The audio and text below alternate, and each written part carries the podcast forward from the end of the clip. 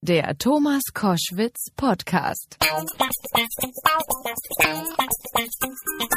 Bei Koschwitz am Wochenende ist jetzt ein sehr spannender Gast im Studio. Er ist Professor für Gesang an der renommierten Hochschule für Musik Hans Eisler in Berlin.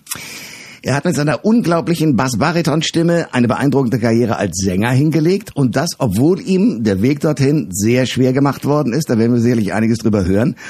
Er ist so ziemlich allen großen internationalen Konzertbühnen bekannt, weil er dort aufgetreten ist mit vielen internationalen Spitzenorchestern und hat seine Autobiografie aus dem Jahr 2006 deshalb auch sehr treffend mit dem Titel Die Stimme beschrieben und diese Autobiografie so benannt.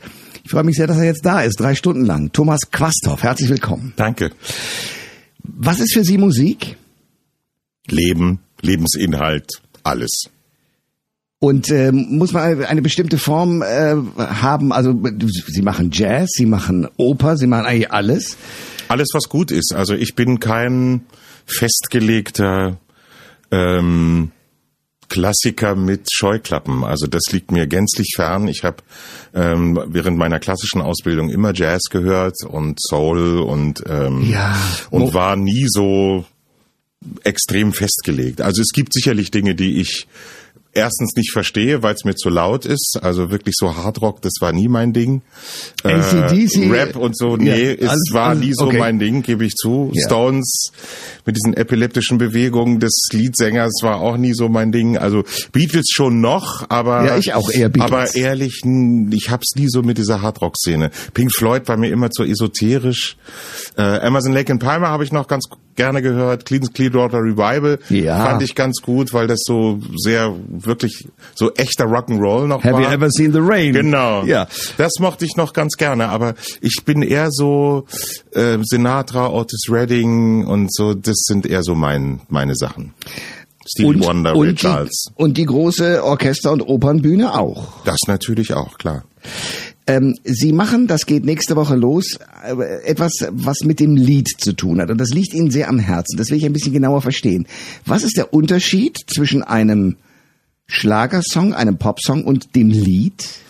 Naja, das Lied ist natürlich, ähm, äh, oder, oder das klassische Lied sozusagen, singt man eben mit einer klassisch ausgebildeten Stimme.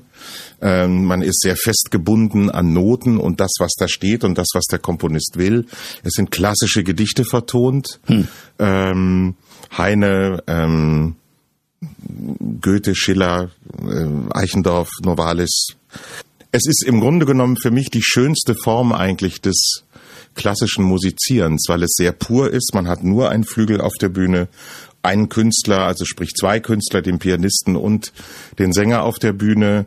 Äh, man ist auch durchschaubarer natürlich, weil es keinen Drumrum Firlefanz gibt. Also man hat kein Bühnenbild, man hat kein Orchester, man hat keinen Regisseur, der das Stück vielleicht nicht versteht, geschweige denn Noten lesen kann.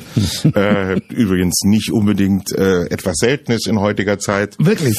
Ähm, und ähm, es ist die ursprünglichste Form, mit dem Publikum musikalisch zu kommunizieren. Und deswegen sicherlich auch die schwerste, weil man eben auch sehr nackt da oben steht. Bitte das nicht wörtlich zu nehmen, sondern aber wirklich einfach doch sehr entblößt da oben auf der Bühne steht. Und ich glaube, ähm, dass es für mich, obwohl andere, andere anderes behaupten, ähm, auch ein sehr zeitloses Genre ist, weil es einen auch zur Ruhe zwingt, zum Zuhören zwingt, auch mehr als Orchesterkonzerte oder Opernaufführungen. Da ist man sehr viel abgelenkt durch schöne Frauen, schöne Kostüme. Man ärgert sich über die Regie vielleicht. Das Orchester spielt nicht perfekt. Das ist halt im Liedgesang doch ein bisschen anders und ursprünglicher und deswegen auch sicherlich vielleicht ist Liedgesang deswegen auch schwerer zugänglich, weil es auch die schwerste Form des Musizierens ist, die purste Form einfach. Thomas Quasthoff ist mein Gast bei Koschwitz zum Wochenende. Ähm, ich habe schon gesagt, in der nächsten Woche geht das los. Sie machen da eine Art Wettbewerb, richtig? Ne, nicht eine Art. Es ist ein richtiger Wettbewerb, der sich ausschließlich mit, äh, mit Liedgesang befasst, ähm, weil wir der Meinung waren, es gibt 100 Millionen Opernwettbewerbe in Deutschland. Es gibt den Wolf-Wettbewerb zwar in, in Stuttgart, aber ich dachte eigentlich, und so simpel war es auch ursprünglich mal angedacht, äh, dass Dietrich Fischer-Dieskau, der Liedsänger unserer Zeit, um ihn und überhaupt dem Liedgesang letztendlich äh, eine Möglichkeit zu geben, sich auszudrücken, war dieser Wettbewerb erdacht. Und wir haben das große Glück gehabt, dass wir von Anfang an das Ganze privat finanzieren konnten, also ohne staatliche Mittel, hm. mit zwei privaten Sponsoren die jetzt leider abgetreten sind. Das heißt, wir suchen also jetzt neue Sponsoren für 2017 und 19, weil wir möchten natürlich gerne, dass dieser Wettbewerb weitergeht. Weil alle Protagonisten, die bis jetzt Preise gewonnen haben, äh, wirklich auch international ihren Weg gegangen sind. Also, also sprich letztendlich eine, eine Schmiede.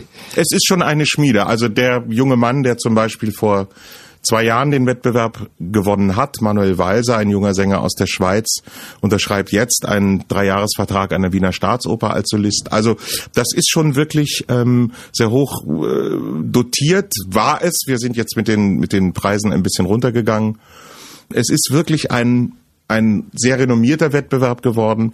Wir haben eine sensationelle Jury mit Dominique Mayer, dem Chef der Wiener Staatsoper in der Jury, John Gilhooly, Chef der Wigmore Hall, ähm, Felicity Lott, diese wunderbare englische Sopranistin, Entschuldigung, Dame Felicity Lott, so viel Zeit muss sein. Also wir haben wirklich herausragende Protagonisten. Charles Spencer, dieser wunderbare Liedpianist, der lange Jahre mit Christa Ludwig also wir haben wirklich eine herausragende Jury und dementsprechend ähm, hoch ist auch das sängerische und künstlerische Niveau.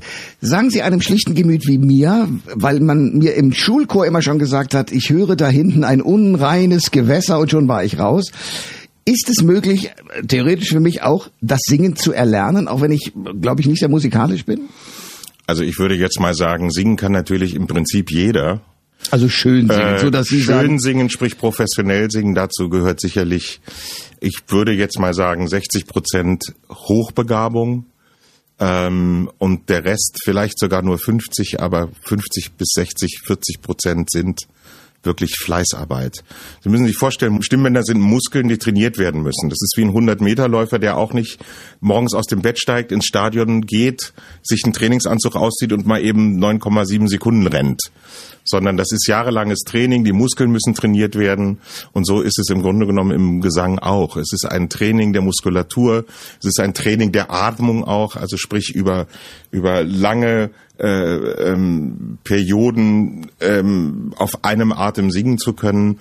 Das ist schon wirklich auch Trainingsarbeit und erfordert sehr viel Fleiß und sehr viel Übung. Also das heißt einfach, meine Chancen sind mittelgut.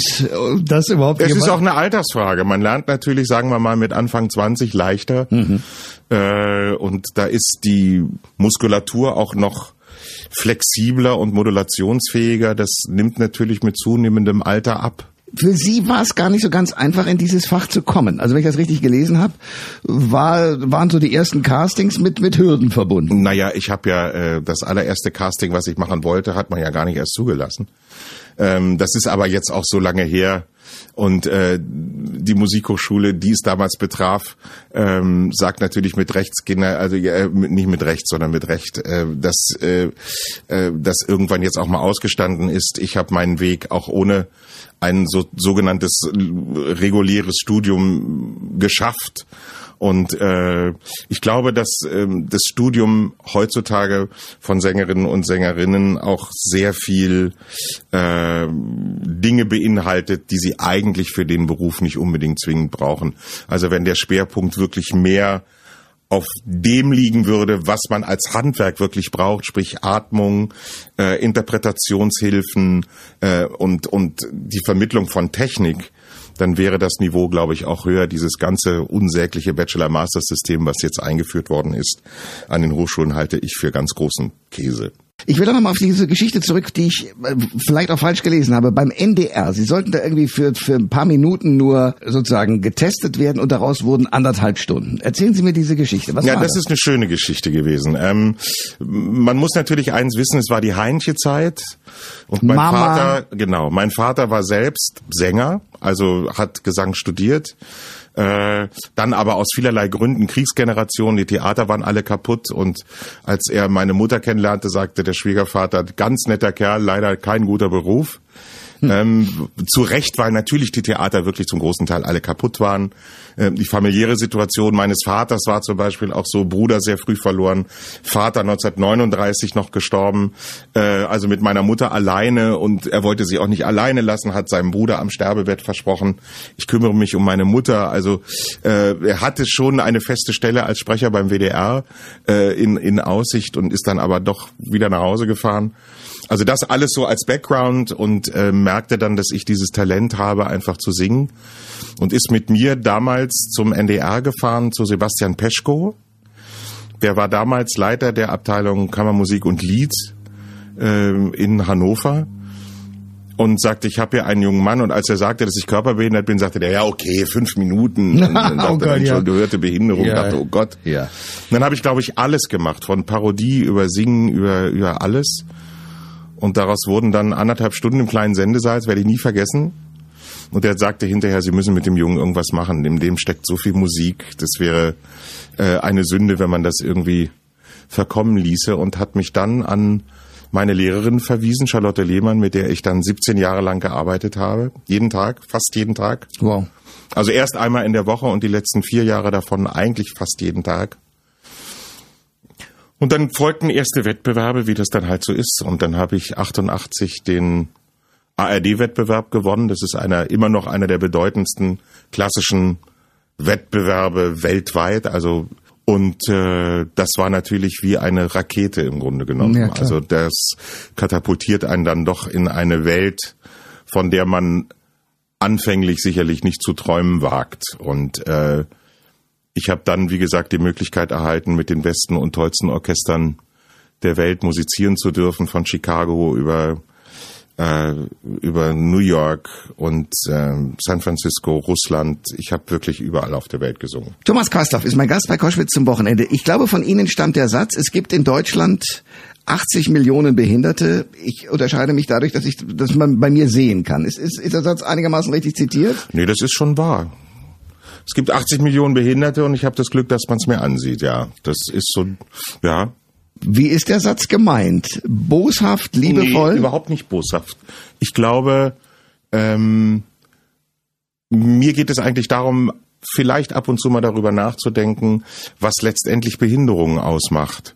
Dieses Streben nur nach Geld und nach materiellen Werten ähm, und das Vergessen von zwischenmenschlichen ähm, Orientierungen, die finde ich sehr verloren gehen in unserem Land. Das finde ich genauso eine Form von Behindertsein wie meine Behinderung, die man sieht. Unzufriedenheit, Hektik, ähm, Unehrlichkeit, das sind alles für mich Formen von Behinderung, menschlichen Behinderungen.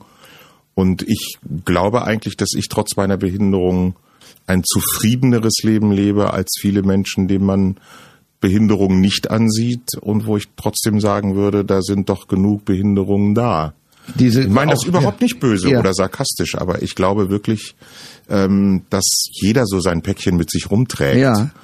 Und äh, ich deswegen nicht unbedingt sehr viel behinderter sein muss, obwohl ich kleiner bin und und äh, sichtbar anders bin, aber äh, eigentlich, wie meine Frau immer so schön sagt, normaler bin als viele Menschen und Männer, die ich kenne. Absolut, weil auch zum Beispiel Traurigkeit, also diese in Depression überschwenkende, äh, immer offenbar populärer werdende, weil sie deutlich Ja. wahrgenommen wird, ist ja eine Behinderung, Ja. die jemand nicht zeigt, aber die Ich arbeite an einer Musikhochschule. Was meinen Sie, wie viele behinderte Leute da rumlaufen? Das Weil- ist schon alle ein bisschen verrückt. okay. Klar. Ja, Kollegen, Studenten, die sind alle ein bisschen verrückt. Klar.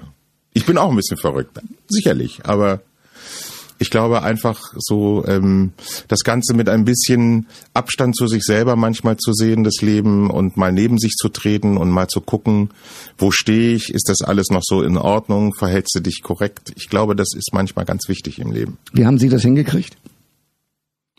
Lebenserfahrung. Ich hatte wirklich immer das große Glück, gute Menschen um mich zu haben, die mich, die auch korrektiv für mich waren. Also meine Frau zum Beispiel ist wirklich jemand, ähm, die irrsinnig lieb ist, die aber gleichzeitig auch ein Korrektiv ist, die mir auch sagt, Tommy, da würde ich noch mal drüber nachdenken, das ist, glaube ich, nicht so eine gute Nummer. Und ähm, wenn man, wie wir jetzt zehn Jahre miteinander lebt, dann ähm, ist das schon auch sehr prägend und äh, zwingt einen immer wieder auch über sich selber nachzudenken und sich selber auch ein bisschen zu kontrollieren und etwas bewusster wahrzunehmen. Und ich glaube, das ist schon ganz schön hilfreich. Thomas Quastow ist mein Gast bei Koschwitz zum Wochenende. Ein spannender Mann. Äh, Bass-Bariton nur, um das mal einzusortieren. Das ist so ähnlich äh, wie... Kurz vor Bass. Kurz vor Bass. Johnny Cash hat so gesungen. Kann man das? Äh? Das würde ich so sagen, ja. Okay. Damit Ja. man so einen Stimmeindruck ja. auch hat. Also sehr tief. sehr tief, aber, Sehr tief. aber es ist noch nicht ganz. Also, Nee, nee, aber ich kann ganz. ah, okay. Ja, ja. Das heißt, wie viele Oktaven? Äh, in aktiver Zeit waren es etwas über vier. Ähm, Hatte ich aber immer schon. Also das trainiert man nicht. Ich glaube, das hängt einfach auch mit der mit der Länge der Stimmbänder zusammen und ich habe sehr robuste und lange Stimmbänder. Und das spricht eigentlich immer auch für eine relativ große Stimme. Ich habe wirklich vom vom Kontra G bis Tenor C alles singen können. wow. Vollständiger. Was natürlich toll war, weil dadurch die äh, Repertoire-Festlegung auch ein bisschen schwieriger war. Ich habe also vom Brahms Requiem, was zum Beispiel ein relativ hohes Stück ist für Bariton, äh, und Verdi Requiem oder Schöpfung alles singen können. Schöpfung zum Beispiel ist eher tief, ähm, alles singen können. Wir haben, es war ganz lustig, wir haben gestern Abend äh, bei unserem Griechen um die Ecke Simon Rattle getroffen, der wohnt bei mir um die Ecke, den Chef der Berlinern und äh, der Berliner Philharmoniker und äh, äh, jedes Mal, wenn wir uns sehen, schwelgen wir natürlich auch ein bisschen in Erinnerung, weil wir sehr viel miteinander musiziert haben. Was ist das für einer? Simon Rattle? Ja. Wahnsinnig nett. Sein ganz entspannter, oh Gott, der hat, ich meine, der hat, jetzt muss ich selber überlegen, eins, zwei, drei, vier, fünf Kinder, äh, liebt Kinder über alles, ist ein sehr witziger, manchmal auch etwas bös, englisch, humoriger, äh, genialer Musiker und Dirigent, Familienvater, Ehemann, äh, ein irrsinnig liebenswerter Kerl, ähm, hochintelligent, also das ist schon was Besonderes. Und äh, meine, wir sind jetzt auch über zehn Jahre, weit über zehn Jahre eng befreundet und wir sind immer in Kontakt. Ja, ja, ich dirigiere dieses Jahr das erste Mal beim Verbier Festival Matthäus Passion und ähm, arbeite mit ihm auch ein bisschen an diesem Stück und an der Partitur, weil das ist für mich neu Partitur lesen, das habe ich nicht gelernt. Aber Da muss man fuchst sich sozusagen alle- alle- alle Stimmen alle in- Instrumente sozusagen auf einen Blick Aber das ist doch irre. sehen. Das ist irre, es ist auch schwer. Ich weiß auch nicht, ob ich das bis Juli hinkriege, aber nun kenne ich die Matthäus-Passion wirklich rückwärts. Ich glaube, ich bin einer der wenigen Sänger, der alle Stimmen, also bis auf die, so die bis auf die Solo-Parts, in allen Stimmen gesungen habe. Ich habe den Chor wirklich im Sopran, als Alt, als Tenor und als Bass gesungen. Und die Bass-Solo-Geschichten habe ich natürlich auch alle gesungen. Also ich kenne das Stück einfach rückwärts. Und äh, Martin Engström, der Direktor des Festivals in Verbier, hat mich gefragt, ob ich Lust hätte, das zu machen. Und dann habe ich nicht gleich spontan Ja gesagt, sondern habe erstmal überlegt, weiß nicht, ob ich das machen soll. Und dann sagt er aber, du kannst die Besetzung wählen, wie du willst. Jetzt habe ich Rias Kammerchor, ist natürlich ganz toll. Entschuldigung, dass ich jetzt für einen Rias hier Werbung mache, aber Willkommen wir reden ja nur über den Chor. Ja. Und äh, habe also ein Sängerensemble, was einfach sensationell ist und ich freue mich einfach drauf. Diese Dirigenten, auch Simon Rattle, wenn man sie sieht, sind da immer in unfassbarer Bewegung. Ähm, warum? Das muss gar nicht sein. Schauen Sie sich mal Richard Strauss an, der, der hat, dem haben Sie fast gar nichts angesehen. Ja, das ist so eine Mentalitätsgeschichte. Ich glaube, das hat auch was mit Emotion zu tun. Ich glaube, ich werde auch eher der Dirigent sein, nicht der da groß rumwedelt, äh, sondern ich bin zum Beispiel jemand, der viel mit dem Gesicht macht, mit dem Ausdruck, mit Körpersprache, sich bewegt und so. Aber ich glaube nicht, dass ich so ein Fuchtler bin. Also ich werde da nicht zur Windmühle vor dem Orchester. Das hat man ja manchmal den Eindruck, genau. Nein, nein, nein, nein, nein. Das ist eine Temperamentssache. Thomas Quastow ist mein Gast bei Koschwitz zum Wochenende. Ich möchte nochmal zurückkommen auf diese Kraft, die Sie haben, das, dieses, dieses, diesen Optimismus, denn der ist Ihnen im wahrsten Sinne des Wortes ja nicht in die Wiege gelegt worden. Und ich, Naja, als Behinderter mit einer 100% Körperbehinderung sicherlich nicht, Nee. aber ich glaube, ähm, wissen Sie, ich glaube, das klingt für Außenstehende immer dramatischer, als es ist. Ich bin in eine Familie reingeboren worden, ähm, die nie sonderbehandelt hat. Also ich habe genauso einen hinter die Löffel gekriegt, wie das damals so war. Okay. Wenn ich in der Schule Mist gebaut habe oder ich war nun auch nicht gerade der fleißigen einer. Und äh, und dazu hatte ich das große Glück, einen Bruder zu haben, der äh, mich überall mit hingenommen hat. Ja, wir haben zusammen Musik gemacht. Wir haben äh, in späteren Jahren hatte er einen literarischen Zirkel mit einem Freund zusammen in Hannover ähm, wo ich Songs von ihm gesungen habe, Le Texte von ihm gelesen habe. Also wir hatten eine außergewöhnlich intensive äh, Bruder-Bruder-Beziehung, die ungewöhnlich war, ähm, weil äh, wir uns schlicht und ergreifend auch mochten. Es gab auch nie Neid zwischen uns. Mein Bruder zum Beispiel war ein, wie ich finde, großartiger Journalist, der eine sehr spitze Feder führte und ähm, den ich immer bewundert habe für seine Schreibkunst und ich glaube, mein Bruder fand mich als Sänger ziemlich klasse. Also ähm, da war nie irgendeine wirkliche Konkurrenz. Wir haben uns einfach abgöttisch lieb gehabt und äh, gut. Und das war schon sehr schön. Also insofern war hatte ich nie als Kind und dadurch natürlich dann auch nicht als Erwachsener das Gefühl, irgendetwas Besonderes zu sein. Das kam letztendlich dann automatisch ein bisschen durch die Musik. Aber, aber nicht durch meine Eltern oder durch Erziehung. Und deswegen glaube ich, ist diese Bodenständigkeit äh, immer in meinem Leben präsent geblieben. Ich glaube, ich habe nie irgendwie den die Bodenhaftung verloren, auch trotz aller Erfolge. Das, äh, das spürt man bis heute, dass es so ist. Aber äh, als Kind lese ich, waren Sie in einem Wohnstift für Schwerstbehinderte? Und ähm, da sei Ihnen sozusagen ähm, ja merkwürdig mitgespielt worden. Stimmt das? Ist das richtig? Ja, ja, wissen Sie, das ist auch so lange her. Ich bin, ich bin eigentlich so kein Mensch, der nach hinten guckt. Ich war hm. immer ein Mensch, der nach vorne schaut und ähm, ich glaube, das Leben prägt einen sowieso und wenn es schlimme Erfahrungen sind, dann haben sie bei mir zumindest dazu geführt, das Leben eher positiv zu nehmen. Äh, und äh, vielleicht wäre man heute nicht so positiv, wenn es diese auch sicherlich schlimmen Erfahrungen meiner Kindheit nicht gegeben hätte. Natürlich ist so ein, ein Behindertenwohnheim nicht wirklich lustig, noch zumal damals äh, noch nicht so unterschieden wurde zwischen körperlicher und geistiger Behinderung. Ja. Das hat erst später stattgefunden. Aber das war jetzt auch, wissen Sie, ich glaube, Kinder stecken das anders weg. Also ich hatte immer so eine, so eine Mentalität, die das zwar registriert hat und auch verarbeitet hat, aber es wurde nie zu einem wirklich ganz großen Problem.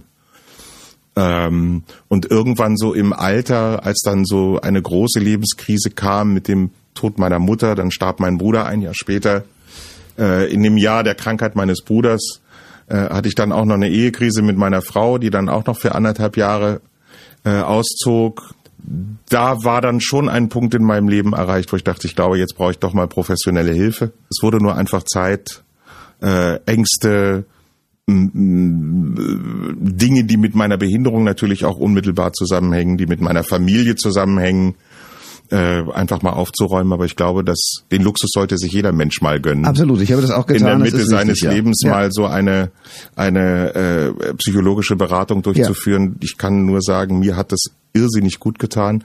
Das heißt ja auch nicht, dass man verrückt ist oder bekloppt ist, sondern dass man einfach mal aufgezeigt bekommt, andere Sichtweisen auszuprobieren aufs eigene Leben und auf das Leben anderer Leute. Und ich kann nur sagen, es hat mir dahingehend sehr geholfen, dass eine große Gelassenheit in mein Leben gekommen ist, ähm, dass meine Ehe sozusagen reparabel war. Also wir sind heute, glaube ich, wirklich glücklicher denn je und wir leben glücklich zusammen und das ist wirklich alles ganz prima, Gott sei Dank.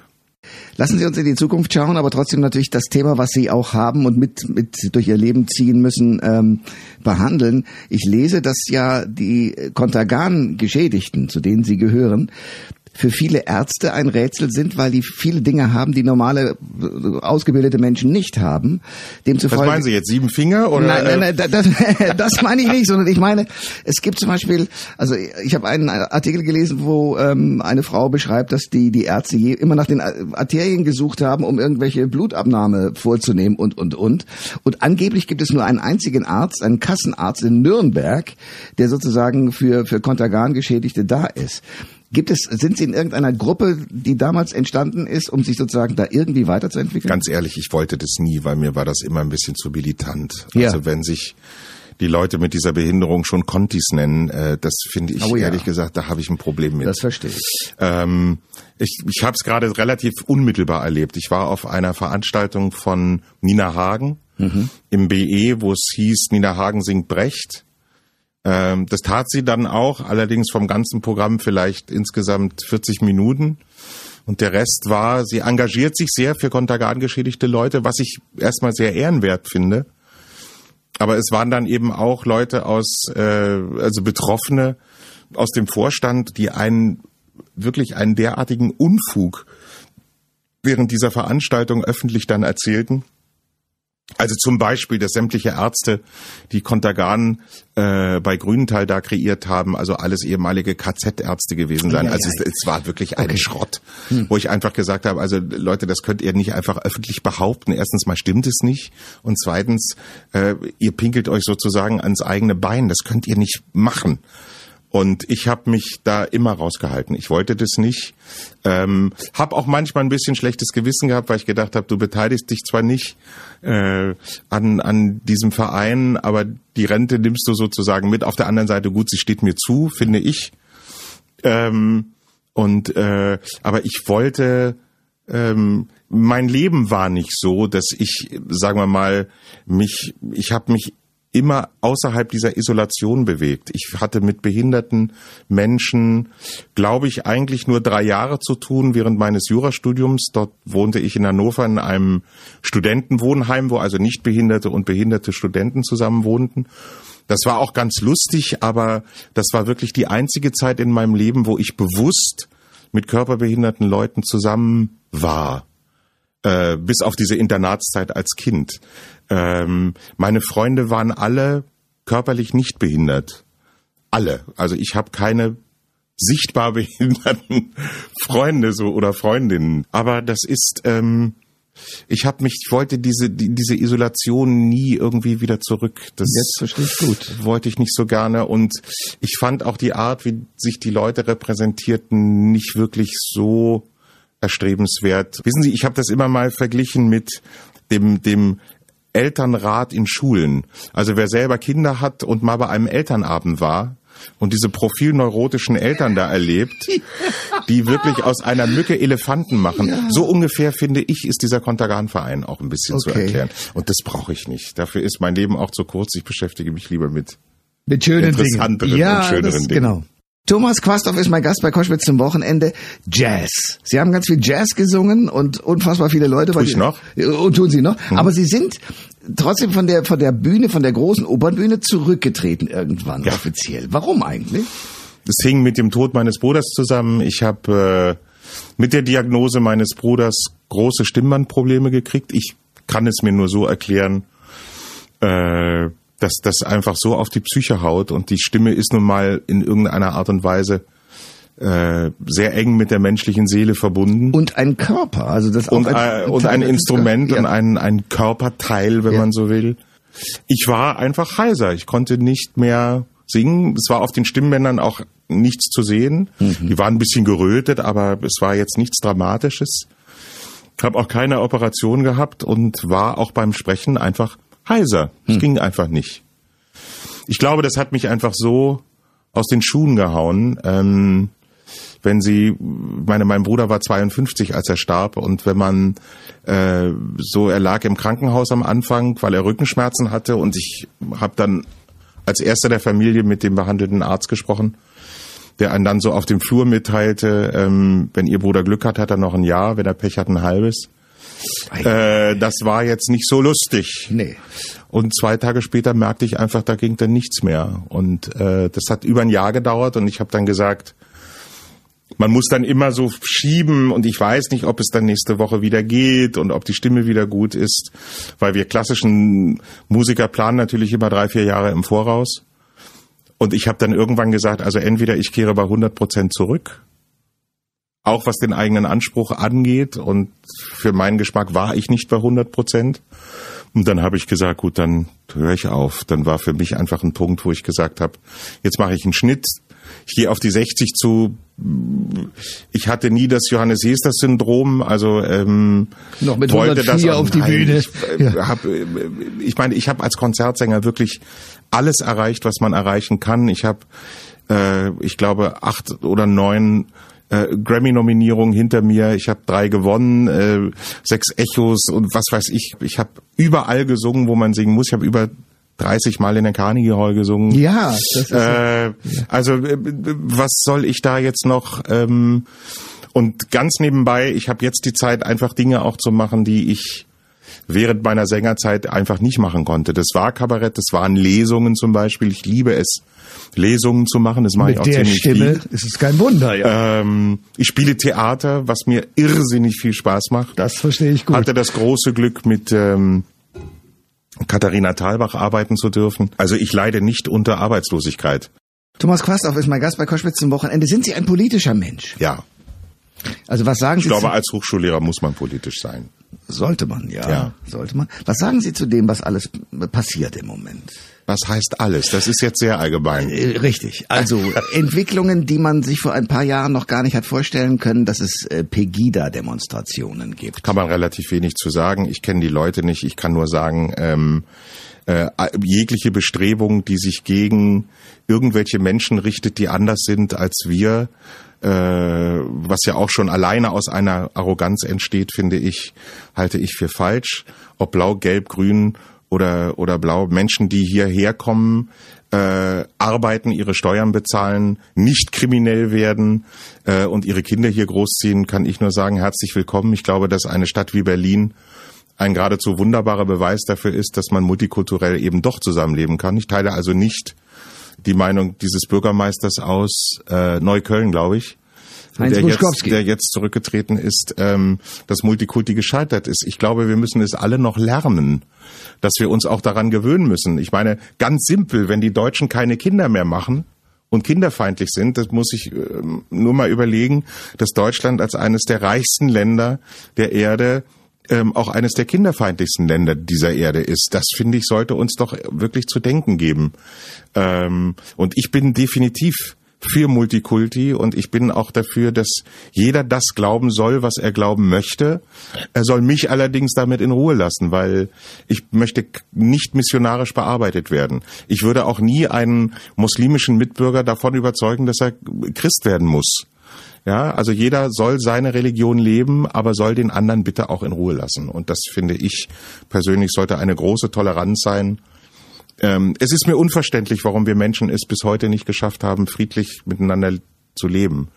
Ähm, was mich eher in der Meinung bestärkt, dass wir die Höhlen immer noch nicht so ganz geistig verlassen haben. Ja. Äh, wenn Gewalt immer noch die Lösung ist, um Konflikte zu leben, kann irgendwas auch mit unserer menschlichen Existenz nicht stimmen. Dass wir wieder so leicht rechts extreme Strömungen in diesem Land haben, macht mich sehr traurig. Hm, noch zumal ich finde, ich würde so gerne mal mit intelligenten Rechten diskutieren. Ich finde keine. Äh, für mich sind das alles relativ dumme, ignorante, äh, parolenrufende Idioten, wenn sie sich vorstellen, dass in Sachsen 0,2 Prozent Ausländeranteil herrscht, frage ich mich, warum Pegida-Leute auf die Straße gehen. Das verstehe ich nicht. Ähm, es ist Futterneid, es werden Parolen in die Welt gebrüllt, die hinten und vorne nicht stimmen und äh, ähm, dass auf der anderen Seite auch Befürchtungen von Bürgern da sind, wenn dann eben Gewalt ausbricht oder Straftaten begangen werden, äh, auch von ausländischen Mitbürgern, das kann ich verstehen. Ich glaube auch, dass die Politik sehr oft versäumt, äh, in regionalen Bereichen mit den Bürgerinnen und Bürgern viel offener und ehrlicher darüber zu reden, warum wir Menschen in dieses Land holen. Ähm, das passiert, glaube ich, wirklich viel zu wenig und das schürt Ängste. Ich kann das schon auch verstehen. Aber so zu demonstrieren und Parolen rufend noch mit einem Vorsitzenden, der sich doch noch mit Hitlerbart abbilden lässt und im Grunde genommen ein Krimineller ist, ähm, das muss ich ehrlich gesagt und möchte ich in diesem Land ehrlich gesagt nicht unbedingt haben. Thomas Quastoff ist mein Gast bei Koschwitz zum Wochenende. Sie haben das selber schon gesagt und ich kann das eigentlich nur noch mal bestätigen. Sie haben äh, das Bundesverdienstkreuz bekommen, äh, Grammy nominiert, Sie haben alle internationalen Anerkennungen und Auszeichnungen bekommen als Künstler. Ähm, und ich habe festgestellt, dass Sie sehr bei sich angekommen sind. Das stimmt. Und deswegen freue ich mich so, dass Sie mein Gast in dieser Aber dann müssen Sie eigentlich meine Frau interviewen, weil die ist schuld. Aber das ist ja, ich will auch eine Sache wissen. Also Sie sind von der Bühne einerseits runter, andererseits sind Sie wieder drauf. Sie sind aber doch wieder bei 100 Prozent, was Ihren, Ihren Sound angeht. Das kann man doch so Nee, sagen. das würde ich so nicht sagen. Nein? Es ist einfach anders geworden und man darf nicht vergessen, es ist eine Muskulatur, die älter wird. Äh, und das, was ich äh, fast 40 Jahre gemacht habe, ist Leistungssport. Das ist nicht irgendwie äh, mal eben so ein bisschen rumträllern, sondern wenn Sie anderthalb, zwei Stunden auf der Bühne stehen, ähm, das ist wirklich Leistungssport. Das ist nicht irgendwie mal eben singen, sondern äh, das ist schon auch ganz schön anstrengend. Dann kommt Jetlag dazu. Äh, also äh, früher, Christa Ludwig hat mal so wunderbar gesagt, ich bin immer mit dem Schiff nach Amerika gefahren, das heißt, man hatte eine Woche, um sich umzustellen. Heute hat man ein bis zwei Tage. Und das geht einfach an die Physis, das ist völlig klar. Wenn Sie heute nach Amerika fliegen, haben Sie einen Zeitunterschied an der, an der Ostküste von, von sechs Stunden.